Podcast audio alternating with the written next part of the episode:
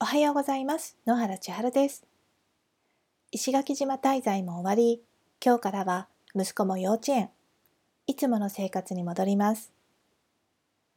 コンビニまで往復1時間弱のお部屋にこもり、ほとんど観光に行くこともなく、雨が降れば本を読み、それに疲れたらびしょ濡れの木や空との境が曖昧な海を眺め、晴れれば海に浮かび、寒くなれば体を太陽で温め、また海に身を浸して、うとうとと昼寝をし、気が向けば仕事をし、息子とゲームをしたり、喋り続ける彼の言葉に適当に相槌を打ち、そんな風に過ごした8日間でした。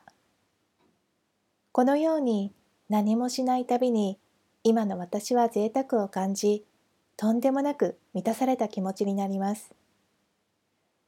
あなたはどんな旅を贅沢と感じるのだろうか？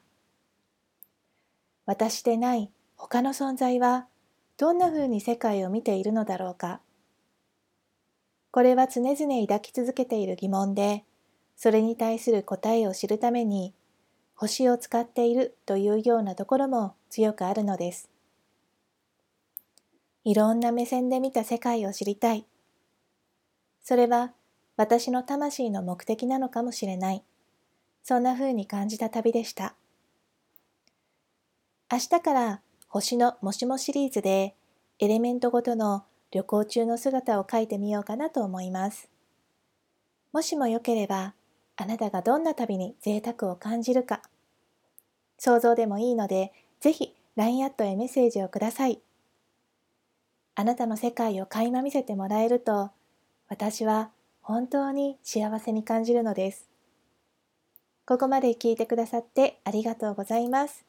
今日も素敵な一日を。野原千春でした。